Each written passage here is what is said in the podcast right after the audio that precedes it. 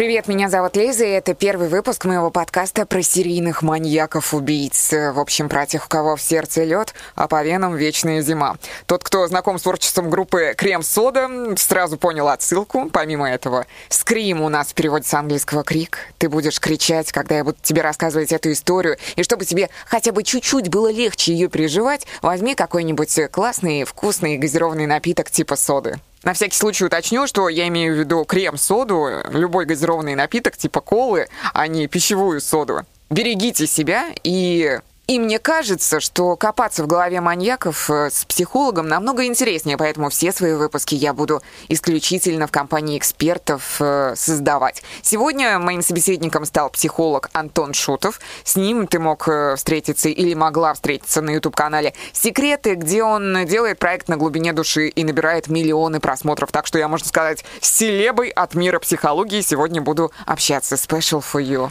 Поехали. Поехали.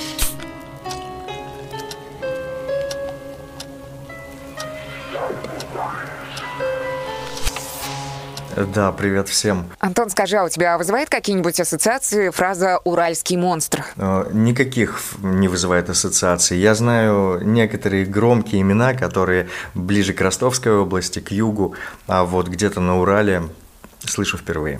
А я вот, когда услышала впервые это словосочетание, вообще не думала в сторону маньяков, э, представляла Сергея Дружко, который отправляется в программе «Необъяснимо, но факт» э, сразу после лохнесского чудовища снимать еще какого-то уральского монстра. Но на самом деле, да, эта фраза четко закрепилась за одним э, малоизвестным, но страшным человеком из города Свердловска. Да, именно Свердловска, а не Екатеринбурга, потому что дело было в 1938 году. Трехлетняя Герда Грибанова играла во дворе, потому что родители в это время отдыхали в театре Мускомедии и оставили ее с дедом. Дед наблюдал за внучкой через окно из дома, пил чай и периодически отвлекался. Кстати, ты заметил, что девочку зовут как и главную героиню произведения Ганса Христиана Андерсона «Снежная королева»? Герда. Да, но у нашей Герды вместо младшего брата Кая была старшая сестра по имени Ирада. У Ирады в тот день поднялась температура, поэтому дедушка периодически отвлекался, чтобы помочь старшей внучке Ираде. Вот по этой причине и исчезла трехлетняя девочка Герда. Дед пытался найти ее сам, но безуспешно. Затем подключились родители, друзья, соседи. А вот милиция не торопилась расследовать исчезновение маленькой трехлетней девочки. Они думали, что Герда просто решила поиграть с родителями в прятки. Набегается, мол, и вернется. В итоге тело обнаружили малолетние воришки, которые залезли в огород у дома Грибановых. Эти хулиганы просто проголодались и решили Грибановых обворовать, украсть у них урожай. Вот среди этих хулиганов был один мальчик по имени Вася Молчанов. 12-летний Вася увидел тело Герды, прикрытое лопухами и верхней одеждой. Он поднял шум, все сбежались, и наконец-то милиция завела уголовное дело. Но у них не было выбора, потому что вот э, жертва перед глазами уже.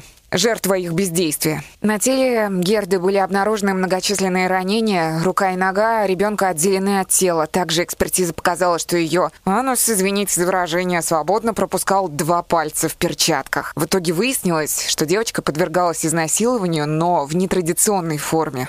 Как ты думаешь, э, кто стал первым подозреваемым по этому делу? Так, а среди кого рассматривать? В первую очередь кто-то из людей, которые работали там, пьяницы, которые находились рядом, дворники какие-нибудь. А помнишь, я тебе говорила про пацана 12-летнего, который обнаружил тело? Который нашел его, да? Да. Неужели на него подумали? Да, Сюткин бы сейчас спел, конечно, Вася, никто его не знает. Но в районе, в котором проживала семья Грибановых, этот Вася Молчанов имел некую известность, потому что хулиганил он довольно-таки часто и мерзко. На него почти сразу пало подозрение следствия, потому что тем же летом со своими дружками Васек заманил в один из дровяных сараев четырех-пятилетних девочек. Угу. Заманили очень просто, пообещав им, что там будут показывать кино. В итоге они сдирали девочкам юбки и показывали свои писюны. Малолетние извращенцы эти могли максимально травмировать психику малышкам. Ваську Молчанова и его команду смутила начавшаяся у одной из девочек истерика, и, уходя, они приказали своим жертвам молчать, пригрозили, что проболтавшимся отрежут руку и ногу. Но позже одна из жертв этого психологического насилия в амбаре все-таки проговорилась взрослым, и на хулиганов написали заявление. Соответственно, Вася по паттернам каким-то подходил на роль убийцы, насильника.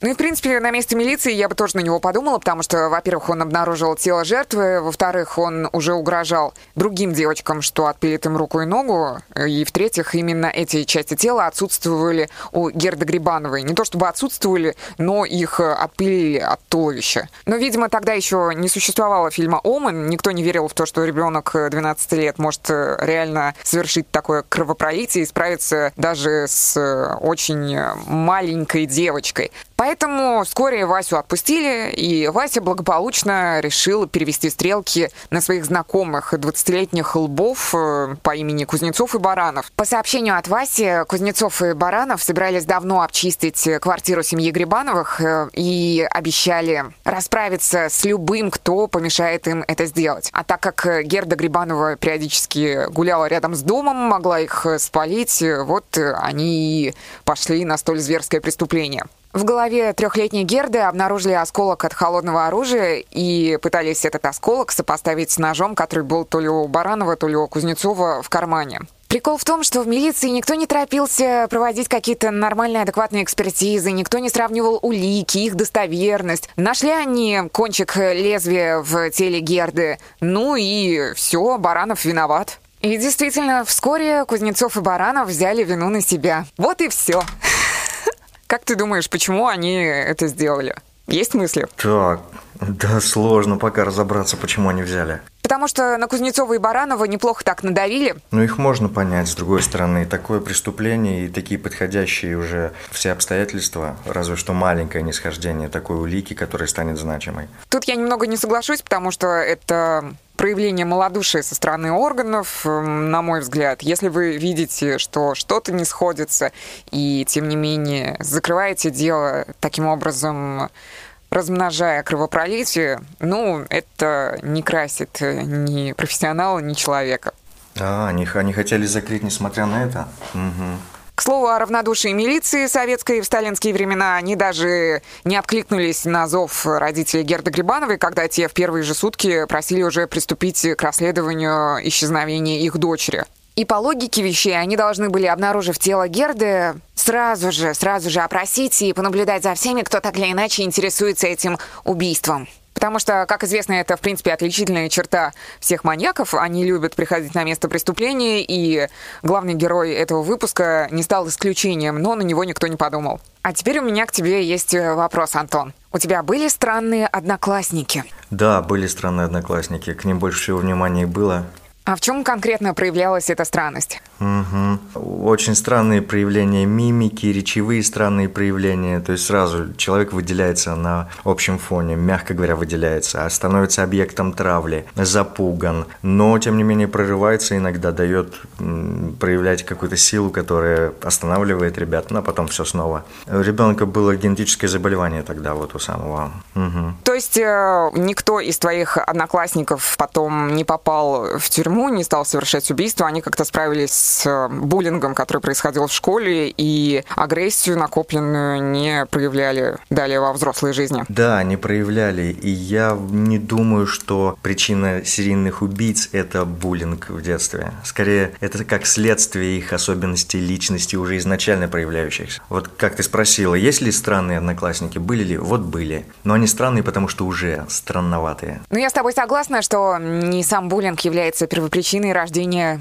серийного маньяка-убийцы. Это скорее множество факторов, среди которых и семья, и окружение, и какие-то трагические ситуации. Естественно, я не просто так задала вопрос, а потому что именно одноклассник одного очень известного человека и является главным героем сегодняшнего подкаста «Скрим Сода». Поэтому следующий вопрос. Каких известных скульпторов из Свердловска ты знаешь? Ни одного. А знаешь, э, кто сделал статуэтку премии Тэффи? Кто-то из них, так? Да, и у этого человека не особо говорящая фамилия, потому что, в принципе, о нем слышали многие, но его зовут Эрнст Неизвестный. Ага, тот самый Эрнст Неизвестный, он оттуда. И у Эрнста Неизвестного был реально непопулярный друг, довольно-таки замкнутый, которого булили в школе, но почему-то Эрнст э, общался с этим чудиком, И звали этого чудика Владимир Виничевский. А вот как будто бы эти истории повторяются и похожи, потому что э, тоже с кем-то из известных серийных маньяков-убийц, кто-то известный находился в классе вместе. Я не вспомню сейчас кто. Знаешь такие истории? Нет, я хоть и интересуюсь этой темой, но еще не попадалась подобная история.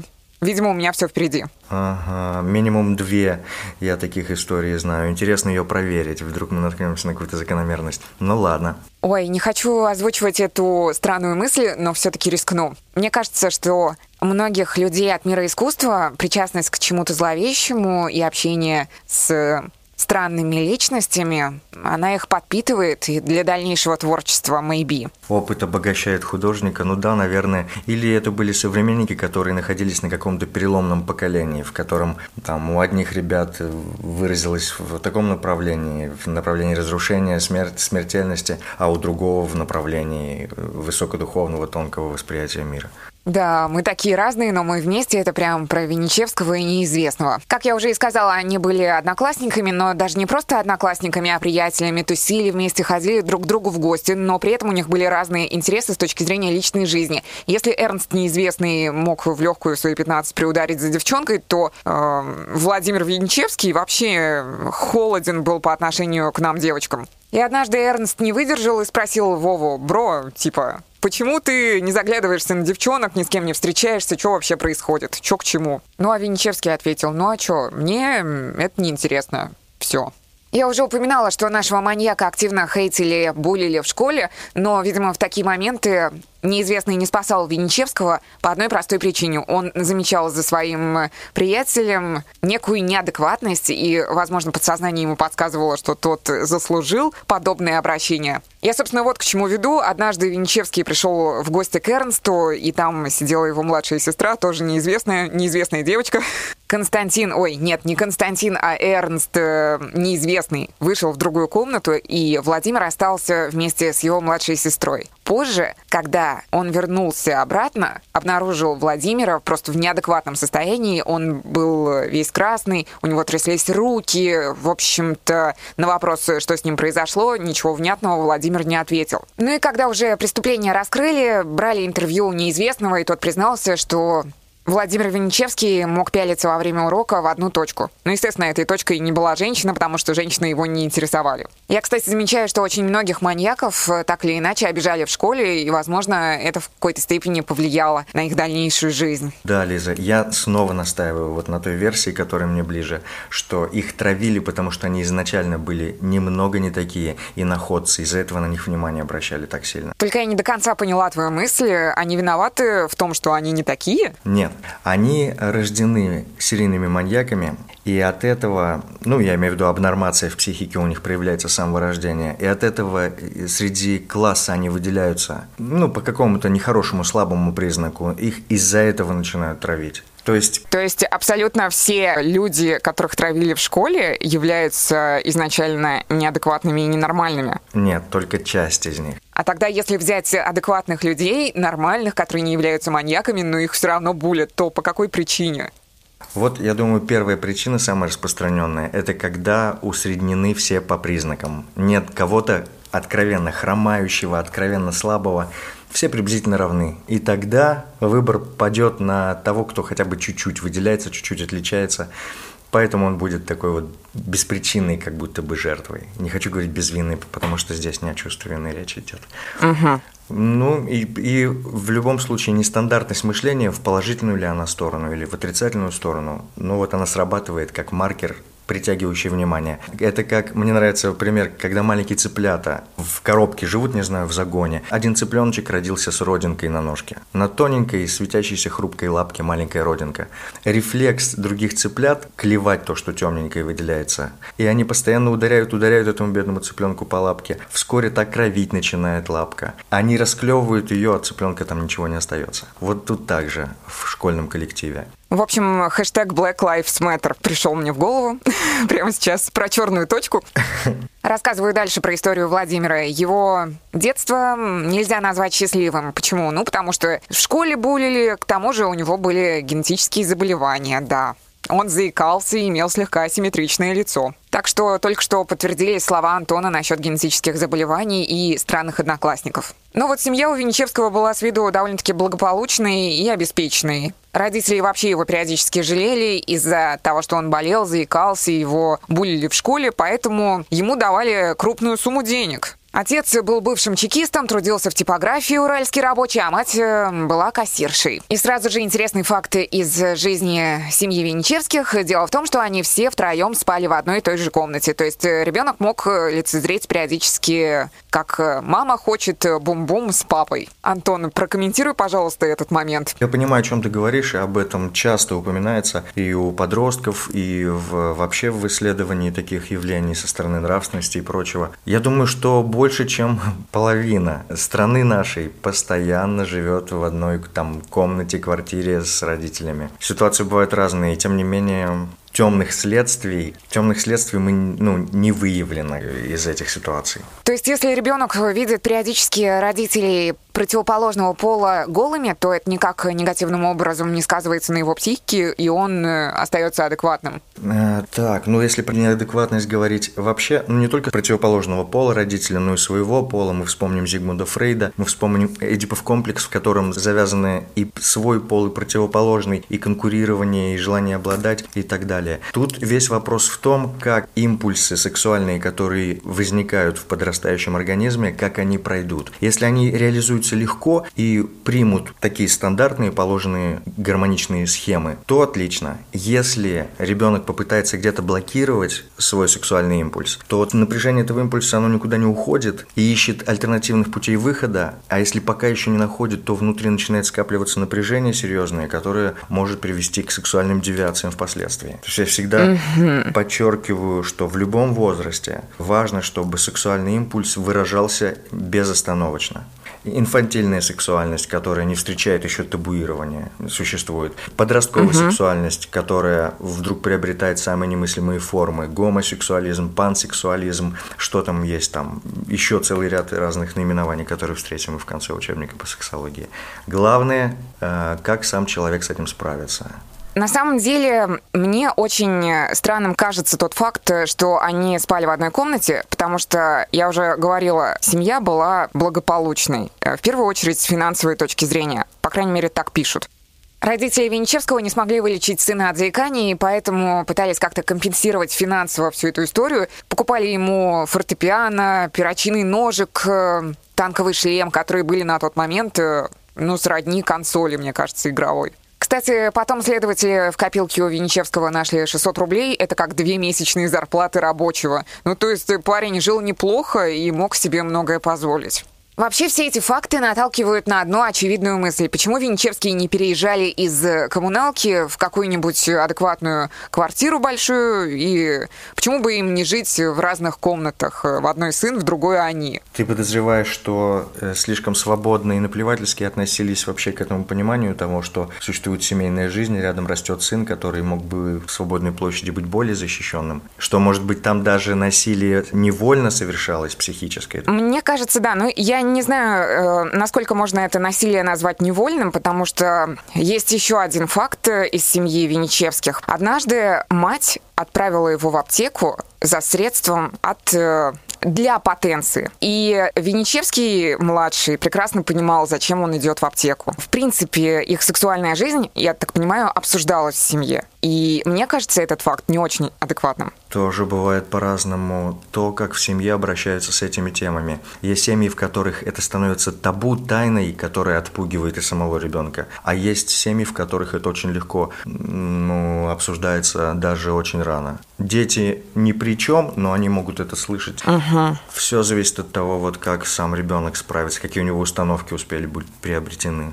Кстати, Винничевский к своим 16 годам совершил 18 преступлений, то есть э, у него было 8 жертв и 10 человек, 10 детей остались в живых. Но я даже не представляю, какой урон их психике был нанесен. И с точки зрения отсутствия смерти, следующая история, которую я расскажу сейчас э, со счастливым концом. В августе того же 1938 года Винчевский заприметил девочку по имени Нина Плещеева. Ей было всего 4 годика, и она согласилась показать ему, где находится туалет. Ну, видимо, была довольно-таки коммуникабельной для своих лет. И они подошли к сараю, там он ее изнасиловал и, как ему показалось, задушил. Но не до конца, к счастью, для Нины. И в этой истории меня поразил отнюдь не Винчевский, потому что он-то своим привычкам следовал, а вот взрослые, которые окружали Нину Плещееву, они довольно-таки странные ребята. Взять хотя бы ее мать. Мать не поверила четырехлетнему ребенку, что ту изнасиловали, и когда она отвела ее к врачу, увидев э, следы на шее, врач э, сказал, что ее просто боднула корова. Корова, которой даже не было в сарае. В сарае семьи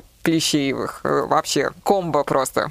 Просто, насколько я поняла из интернет-источников, у Плещеевых не было среди скотины коров, у них только лошади имелись. И вообще Плещеевы вели себя довольно-таки неадекватно, мало того, что своему ребенку не поверить, так еще и они просто не хотели общаться с органами, то есть они боялись э, допросов и всего такого, последствий. Ага, ну и самой культуры тоже отношений с правоохранительными органами, наверное, не было еще как таковой. А что ты называешь культурой отношения с правоохранительными органами? Ну, что есть органы дознания. Эти органы вот в те годы, в 1938 году там это убийство произошло, это угрожающие, давящие структуры. До этого права человека вообще не рассматривались на том уровне, на котором только-только стали рассматриваться после революции. И постепенно все только создавалось угу. тем, вот что будет впоследствии советским государством, советским гражданином в нем. А пока до этого было далеко, и поэтому органы пугали. Кстати, маньяк Винчевский не циклился на девочках. Среди его жертв были и маленькие мальчики. Например, Боря Титов, ровесник убитой Грибановой. Но в отличие от своей ровесницы, ему повезло выжить. И после изнасилования на пустыре Винчевский выкинул мальчика в сугроб, видимо, надеясь, что зимой ребенок просто-напросто не выживет. Однако он ошибся. И именно благодаря Титову удалось установить первые сведения о Винчевском. Все-таки мальчик смог что-то более-менее членораздельное рассказать о маньяке. Пока ты вот рассказывал, я вспомнил то, о чем мы говорили в начале, на какую тему. Я вспомнил, кто был известным угу. человеком искусства, который учился в одном классе с известным человеком смерти. Это связано с именем маньяка Сергея Головкина. И с ним и его одноклассником был Головкин мучил детей, там страшно убивал. И одноклассник Головкина был Армен Григорян, солист группы «Крематорий». Вот это известный э, факт в э, музыкальной и среде, и в среде маньяков. А ты был когда-нибудь фанатом группы «Крематорий»? Я вот просто нет. Вообще ничего о них не знаю. Нет, никогда. Нет. А между прочим, в их текстах часто звучат такие серийно-маньяческие тенденции. Там, например, Любаша у них песня, где рассказывается про женщину, которая так люба, это Любаша, автору песни, и как она потом его душить начинает убивать. Ну, это просто так, интересные совпадения. Я тут в Википедии читаю уже, что Головкин, получается, был педофилом тоже, как и Винничевский. Педофил, да, да, да. Он своих учеников там, по-моему, заманивал. И очень зверски истязал перед тем, как убивать. А вот там мы видим у Головкина такое тотальное наслаждение мучениями. Здесь не факт, что мучения были важны для нашего героя Венечевского, а ему нужно было скорее совершить насилие, подавить и реализовать, не знаю, может быть, свое положение человека возвысившегося и уничтожившего.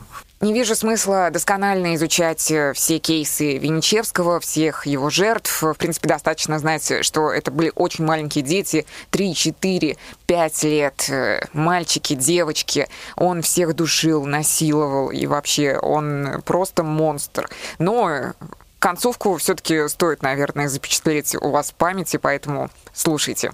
Итак, имя финальной жертвы Винчевского — Слава Волков. Маленький мальчик, который выжил. Винчевский оставил на его теле много шрамов, не в виде молнии, извините за такой каламбур, но, в общем-то, хочется как-то немного поднять настроение уже себе после всего, что я прочитала в книге Ракитина, кстати, «Уральский монстр». Да, представляете, Ракитин написал книгу, посвященную этому ужасного маньяка-убийцы, который я попыталась э, дочитать до конца, но не смогла. Где-то 600 страниц в электронной версии в смартфоне прочитала, и все на этом закончилось. Так вот, э, Слава Волков выжил только благодаря тому, что были организованы в 1939 году, э, в то время в октябре в Свердловске, патрули. Ну, как раз-таки, которые искали того самого маньяка, потому что все родители, все население было на взводе.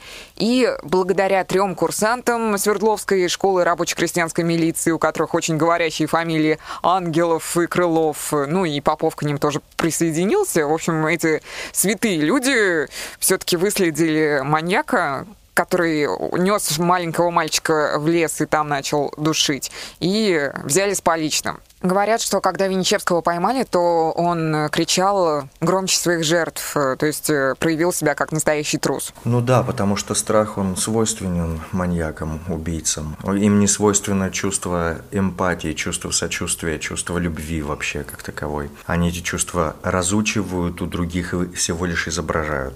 Обращаю внимание, что, как во многих историях с маньяками-убийцами, насколько удивительно везло этому преступнику. Что и следствие слабое, и там буквально обстоятельства чуть-чуть расходятся, хотя рядом проходят совсем милиционеры, которые расследуют это дело. И только благодаря вот этому какому-то особенному чутью у курсантов история получила свое завершение. Я думаю, что курсанты, так же как и одноклассники вот этого Владимира Виничевского, они заметили чуть другое поведение человека – что подтолкнуло их следить, увидев на улице всего лишь? Какая-то чуйка. Видимо, люди на своем месте э, начали свой профессиональный путь, что такую победу совершили. А по рисункам, по крайней мере, так вот вкратце набросанным о его действиях, мы можем заключить вообще, что он не сильно-то и старался скрываться, что он действовал небрежно, что тела он не прятал, что, ну, если прятал, то совсем так, чуть-чуть, неподалеку совсем, не беспокойся о том, что их найдут. Поддаваясь мощным собственному импульсу он шел, убивал, разгружал центры напряжения в головном мозге и дальше старался быстренько замести следы наспех и избавиться, скрыться скорее. Еще у следствия были проблемы с поимкой Венечевского, потому что он в какой-то момент расширил географию, как Чикатило на минималках. Он не на другой конец страны, правда, отправлялся, а в близлежащие к Свердловску города, в Нижний Тагил, например. Он решил там начать зарабатывать деньги, чуть ли не в тайне от родителей, как я поняла, уехал туда и совершил там очередное преступление. Тоже в описаниях того, как ты рассказываешь об этом, все было связано с какими-то другими причинами, по которым он туда поехал. Он не специально поехал э, вводить в заблуждение следствие, а туда он поехал работать, туда он поехал лечиться. И вот где его заставало это желание причинения смерти и насилия малому существу, вот там он и поддавался ему сильно. Страшная история, конечно, и э, это один из, да, таких классических маньяков, сильнейших маньяков 20-го столетия, тем более в 15 лет. Хоть и молодежь была там другая. А знаешь, вот я хочу обратить внимание твое на что? Как мы можем представлять, что такое 38-39 год? Нужно вспомнить книгу «Старик Хатабыч» Лазаря Лагина. Ага, советский джин, помним такого. Вот я почему все время вспоминаю про эту книгу в связи с теми временами. Там безвоенная наша страна описывается, хотя в преддверии войны. Да? Но Лазарь Лагин писал ее еще без того, что есть угроза, есть патриотизм, который он должен положить и жертвы большие на пьедесталы Родины в связи с в борьбе с фашизмом. И вот как раз атмосфера старика Хатабыча, как вот Волька, Ибн Алеша, главный герой, и его друзья. Вот так мы можем представлять ту молодежь. И общественники, и активисты, в принципе, и надежда на развивающуюся страну. Пусть это не Москва, а это Свердловск на отдалении, то есть с некоторыми послаблениями все равно можем представить. Если честно, когда я узнаю про таких страшных людей, мне все равно хочется найти в них хотя бы что-то хорошее, потому что они совершают преступления по отношению к своим близким людям, Э, которые их растили, ну, как Винничевского родителей, все равно их любили. Также и у каждого из нас есть родственники, которые начинают бухать, э, тем самым нас предают или э, употребляют наркотики, бросают нас. Хочется найти оправдание их поступкам, потому что они хапнули, возможно, какое-то гипергоре в прошлом, и это гипергоре стало катализатором случившегося, произошедшего, всех этих жертв. Но я, изучая историю Винчевского, ничего не нашла. Но хотя у него были не самые любящие родители, по крайней мере, отец. После того, как э, посадили Винничевского, а потом, кстати, и казнили, он стал первым казненным подростком Советского Союза, родители решили от него отказаться. Мать, э, правда, потом одумалась и ходила по инстанциям, доказывала, что на самом деле ее сын не виноват. А вот э, отец, в принципе, ходили слухи, что он Владимира избивал так еще и ну, железно отказался от э, своего чада и не стал брать ответственность на себя за все, что совершил его сын. Ты говоришь о том, что он предал любовь матери или его любили, он даже сам когда-то мог любить. Моя точка зрения такая, что маньяком он родился. То есть изначально там была дисфункция, причем эта дисфункция может быть даже заложена самой природой. Я не думаю, что у природы бывают ошибки. Бывают какие-то очень естественные ну, оговорки, благодаря которым выпистовывается новый генотип, там, не знаю, более усовершенствованный в связи с опытом. А вот эти маньяки, ну, предположительно, их приблизительно одинаковое большое количество на душу населения. Но я сейчас не об этом, а о том, что изначально родившись э, с дисфункцией, то есть несоответствием нормы человеческому такому стандарту психики, этот парень был лишен вообще возможности любить. Он был социопатом от рождения. Он не мог чувствовать человеческую боль, он мог испытывать чувство ненависти, но эмпатировать он не мог. Он мог тонко и искусно наблюдать за поведением людей и понимать аналитически это, но никак не чувственно. И впоследствии впоследствии он изначально был всегда машиной-убийцей.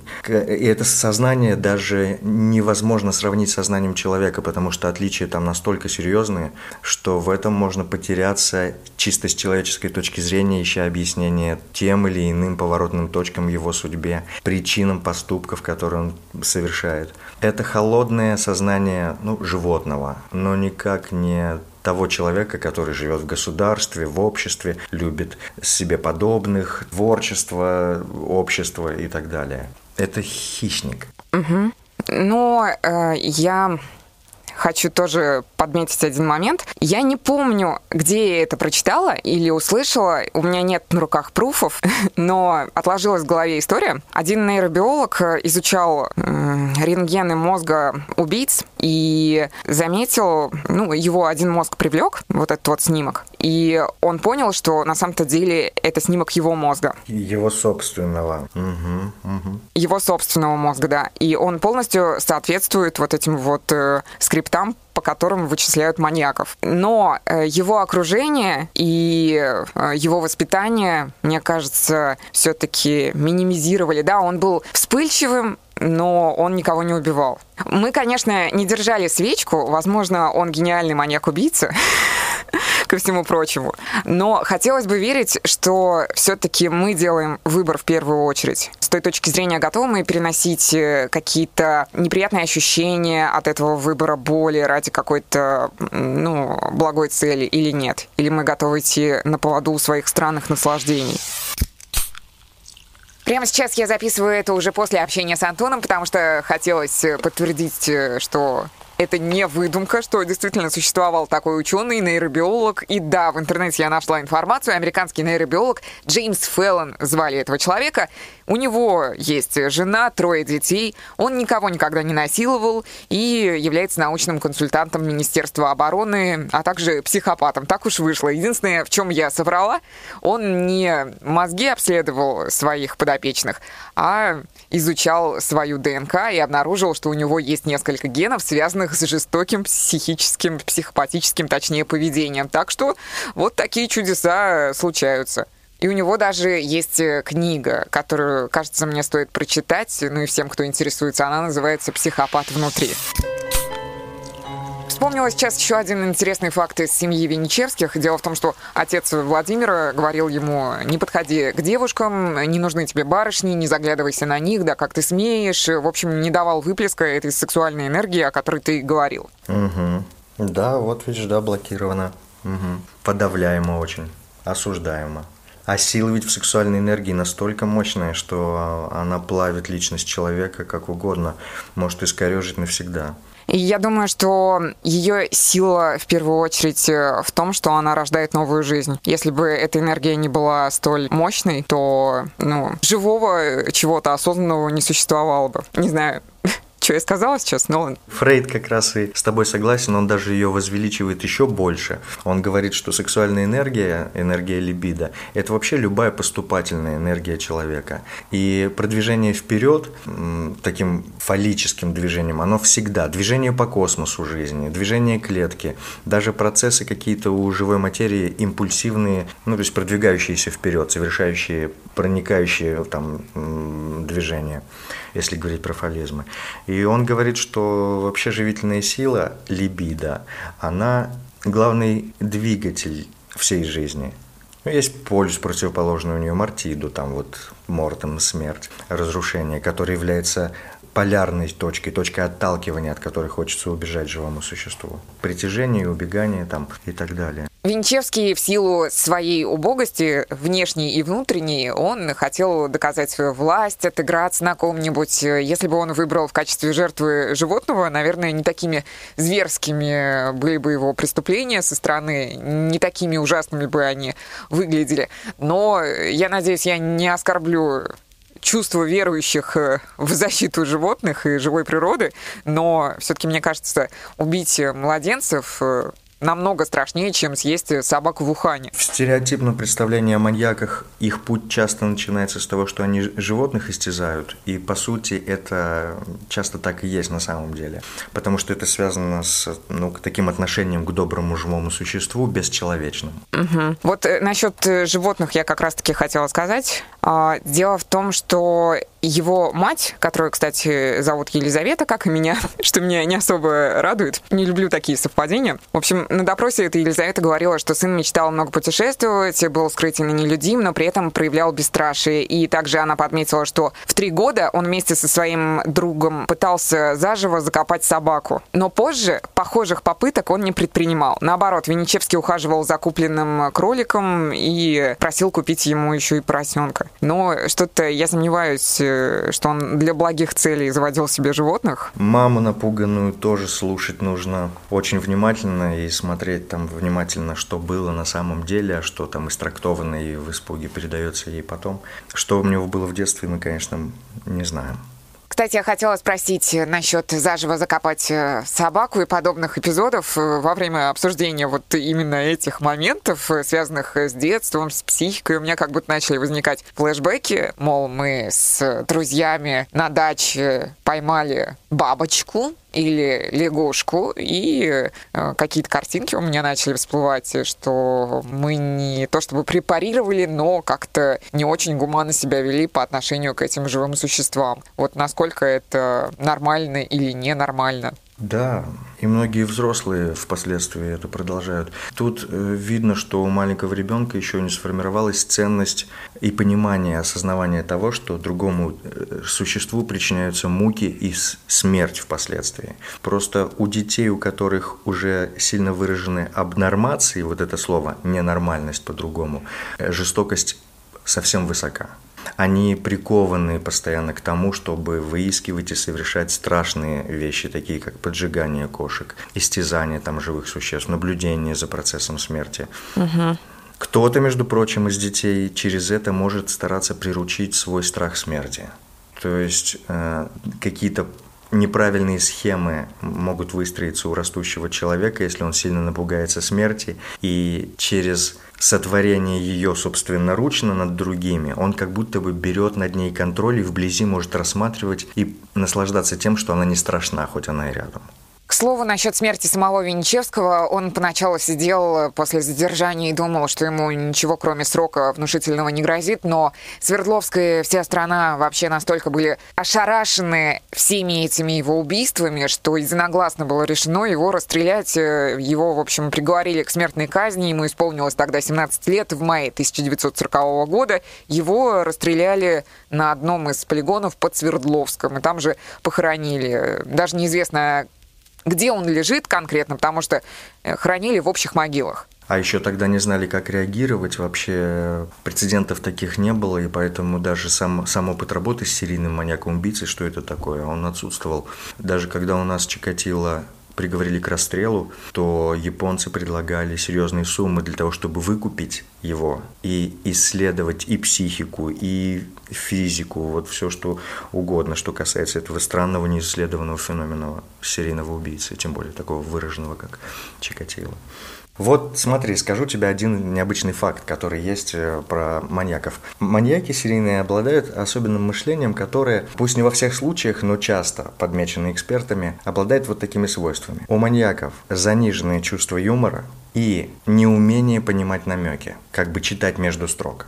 Они очень буквалистски воспринимают все. Я до этого дня слышала только про заниженные приоры, а заниженное чувство юмора — это что за термин такой? А я думаю, что это связано и неумение читать между строк, понимать намеки, и заниженное чувство юмора, потому что юмор предполагает такой вот полунамек обычно. Когда человек понимает и хихикает без объяснения того, почему он хихикает, человеком говорящим ему шутку или человеком понимающим без объяснения. Вот, это какое-то понимание тонкого контекста. И есть типы мышления, в зависимости от даже от типов личности некоторых, где вот это вот, как уже назвать-то по-культурному, не тонкость понимания, она присутствует. Ну, вот. то есть они не отдупляют, грубо говоря, метафоры, и скрытые смыслы. Да, да. Поэтому в психиатрии есть методы проверки, когда говорят, а вот объясни вот эту пословицу, как ты понимаешь? Вот не в свои сани не садись. Сейчас, возможно, кто-то поставил себе диагноз э, на удаленке, потому что не смог отобразить в своей голове значение пословицы. Еще скажу, что их привлекает то, где рассказывают, где разговаривают на эти темы, и поэтому, Лиза, если ты будешь развивать это широко, то может внимание кого-нибудь из зверей быть приковано и к тебе на какое-то время. А вот прямо сейчас звукорежиссер вставит э, ужасающий крик, ну типа мой. Подожди, подожди. Но многие люди, в принципе, интересуются темой убийств и детективами. Это же не делает из них э, маньяков? Нет, нет. Но это все-таки определяет какую-то причину их интереса, неопределимую, я скажу парадоксально. Но интерес вот, к серийным маньякам-убийцам, он бывает по какой-то причине у людей. Я не могу сказать по какой. Не все этим интересуются. Ну, то есть э, некоторые люди этого страшатся, да? Да, некоторым просто это неинтересно. Но вот я заметил, что есть такие вот творческие личности, которые прямо залипают на этой теме. И берут там темы своих творческих проектов, маньяков, читают про них много. Я потихоньку начала узнавать в себе маньяка. Нет, у меня нет, конечно, такого, что я часами смотрю и читаю об этом. На самом деле, во время подготовки этого подкаста мне было довольно-таки тяжело. Одно дело, когда ты раз в неделю там послушаешь или посмотришь что-то, Другое дело в режиме нон-стоп в это все вникать, в этом копаться, и становится как-то совсем не по себе. Надеюсь, что я все-таки не отношусь к этой касте, которую ты описал. Нет, нет. Я говорю, что творческие люди некоторые интересуются этой темой. Непонятно по какой причине, вовсе не по причине того, что они сами скрытые маньяки. А они как будто бы то ли выгадывают, что есть человек, и на каком переломе видно человеческое, нечеловеческое. Вот мы вспомним Ларса фон Триера, который в в своем фильме «Дом, который построил Джек» исследует душу человека, так же, как и во всех своих других работах. Но ну, в других там сферах он не маньяка-убийцу рассматривает, там, а вот другие переломные моменты в жизни. Вот, так что все нормально. Если честно, если мы уж начали говорить про Ларса фон Триера, мне кажется, что он своего рода маньяк, только он насилует э, психику людей, а не физику. Тебе так не кажется? да, но в отличие от маньяков, он Хотя нет, не буду говорить смелых утверждений.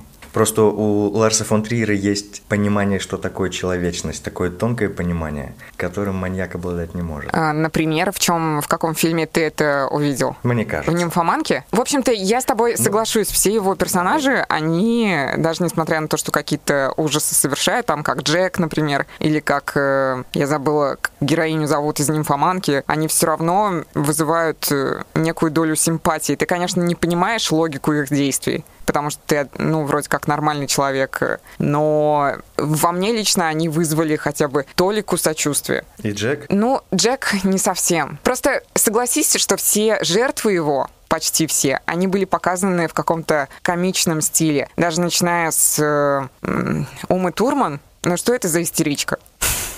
Ну, ну да, потому что, наверное, он глазами Джека и показывал все.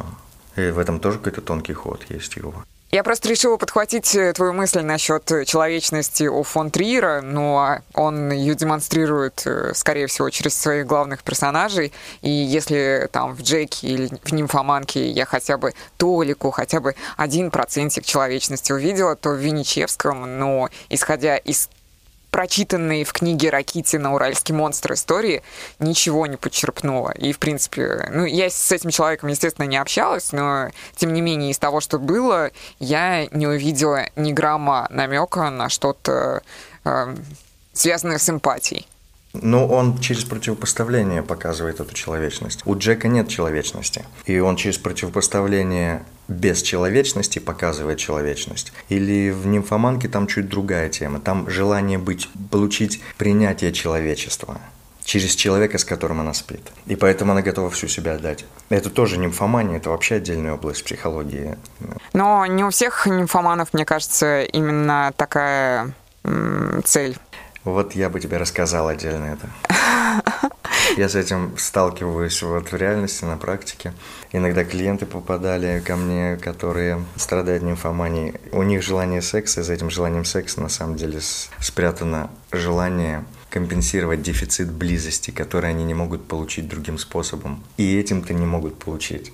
Угу. Но в их представлениях, что вот сексуальная близость – это самая сильная близость но неутолимы и халчущие вот эти дефициты этим. Но это так, это развернутая тема слишком, чтобы в двух словах уместить. И вот хочу обозначить хорошие выражения, которые про человека, человечность, маньяка, бессердечность. Угу. Есть такая фраза, не помню, кому она принадлежит, я даже знаю одну, одну фирму, которая держит это слоганом. Когда человек чувствует боль, он жив. Когда человек чувствует чужую боль, он человек. Ну, потому что невозможно чувствовать э, чужую боль и продолжать душить. Да, именно. Угу. Согласна. Антон, вот у меня всегда ступор, когда я начинаю разбирать слово «человечность», э, его препарировать. В общем-то, иногда встречаются животные на моем жизненном пути, которые ведут себя довольно-таки гуманно, по-доброму, и кажется, что у них, у некоторых зверей есть э, эмпатия, а мы почему-то сужаем добро до человечности, до слова «human». Вот я тебе скажу, что это вот первая ошибка – проецировать человеческое на животных. Антропоморфизм – это одна из первых ошибок, которую может допустить исследователь в построении суждений. Там совсем другое все. Просто этим можно ограничиться. Там все совсем другое. Лучше не заглядывать на животных, а смотреть в человека. А тебе когда-нибудь приходилось э, сталкиваться с темой педофилии в своей практике? Ну, приходилось, но приходилось на позиции начальника, например, потому что э, с жертвами педофилии работают педагоги, психологи.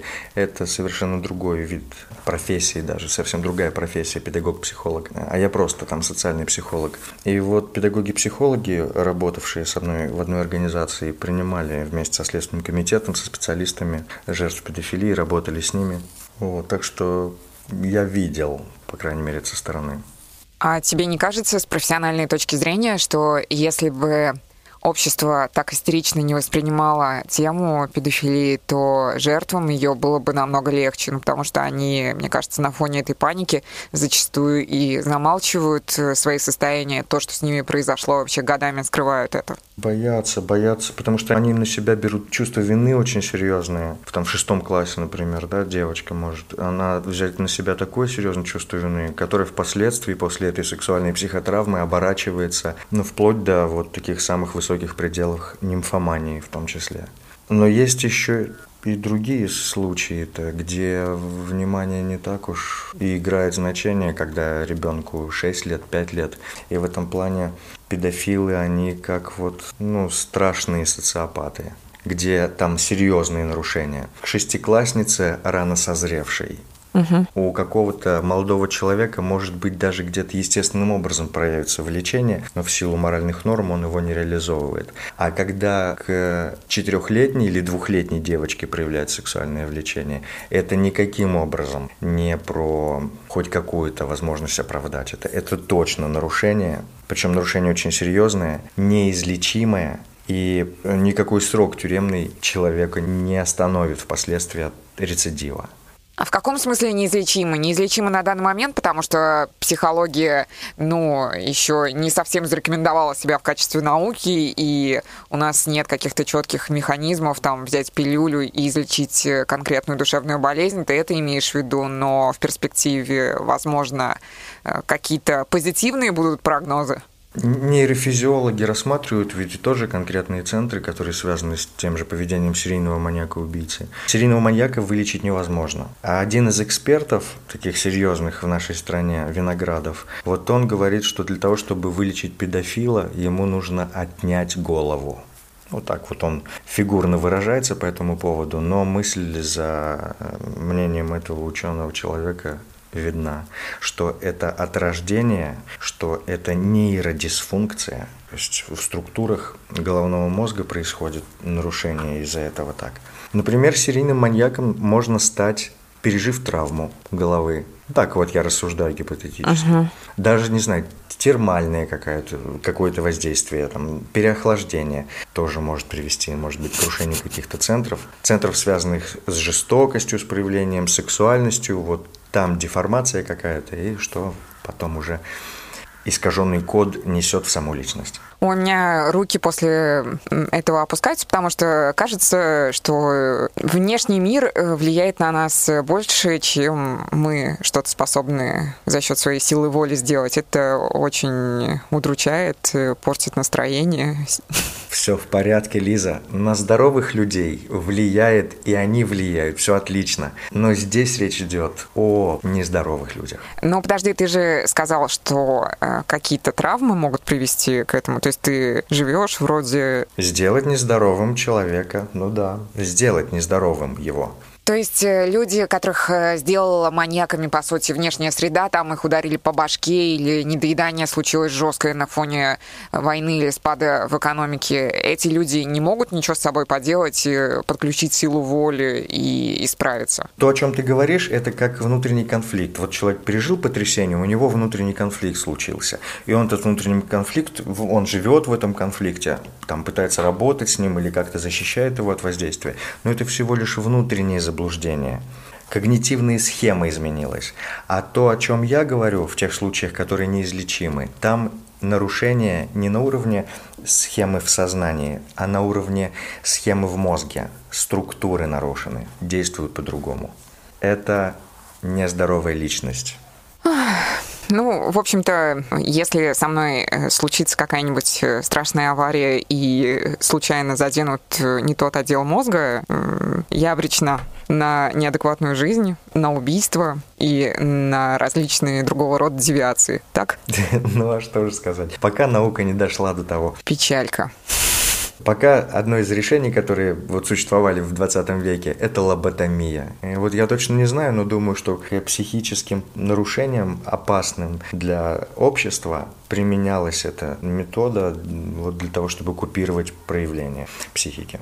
А люди с диагнозом Винничевского, они вообще излечимы, я имею в виду педофилов? Мы должны смотреть, что именно является причиной вот этих мыслей странных о маленьких детях. Потому что это может быть подавленная сексуальность ранее, да, вот раннее подавление сексуальности. Угу. Или это может быть нарушение такого социопатического характера. За рубежом существует даже социальная реклама, в которой говорится о том, что если вы заметили у себя такие-то признаки, то обратитесь в такие-то соответствующие социальные центры, где вы пройдете первичное обследование. И речь идет о педофилии. Слушай, если никто не застрахован от э, синдрома доктора Джекила с мистером Хайдом, то жить э, максимально страшно становится, тебя ударили по башке, и все, пиши пропало. Но э, исходя из этого уже начинаешь испытывать некую жалость по отношению к личностям подобного рода, потому что они же ничего сделать не могут. Про травму, после которой можно стать маньяком, это я, конечно, очень грубо сказал. Я просто показал через это, что маньяк – это нарушение очень глубинное. Это не просто какое-то там, не знаю, психологическое помешательство временное что с этим рождаются, во-первых, а чтобы это приобрести, нужно что-то очень серьезно нарушить в мозге головном. И причем очень тонко, чтобы мозг остался функционирующим, да еще так тонко функционирующим, как вот Шерлок говорит про себя, известный персонаж э, сериала, что я высокофункциональный социопат.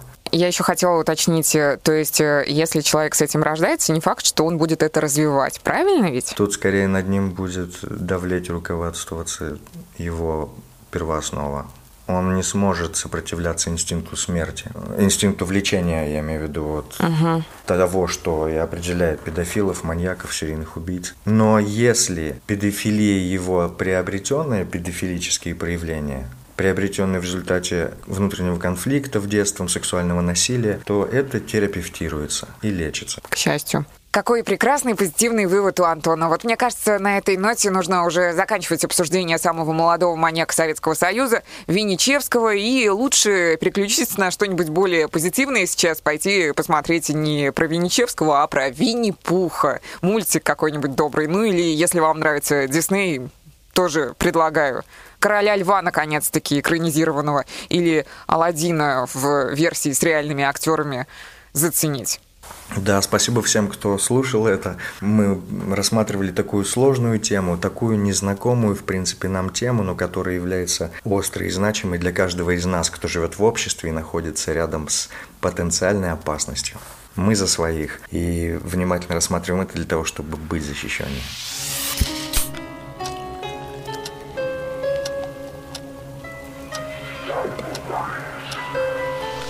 Это был первый выпуск подкаста «Скрим Сода». Слушайте нас на всех площадках, iTunes, Яндекс.Музыки. Поддерживайте нас, ставьте лайки и подписывайтесь на Инстаграм «Скрим», нижнее подчеркивание, сода, нижнее подчеркивание, подкаст. Кстати, если вы профессиональный психолог, то обязательно напишите мне в директ, ну, коли у вас имеется желание стать героем подкаста ну, не то чтобы героем, моим соведущим. В подкасте про серийных маньяков-убийц. Обсудим с вами кого-нибудь ужасающего, новенького, свеженького. И напоследок хочется порекомендовать вам игру. Короче, я не очень люблю, на самом деле, проходить в жанре лютого хоррора игры, но когда дело касается триллера по типу игры Heavy Rain, вот это мне заходит. И эта история тоже связана с маньяком, не таким, как Винничевский, но тем не менее. Сейчас осень, такая же дождливая погода, и мне кажется, вам она вкатит, если вы ее не проходили. А если у вас нет консоли, не беда, вы можете посмотреть какой-нибудь стрим на Ютубе. В общем, я желаю вам побольше улыбаться искренне и от счастья, от того, что вы творите в мире добро. Услышимся.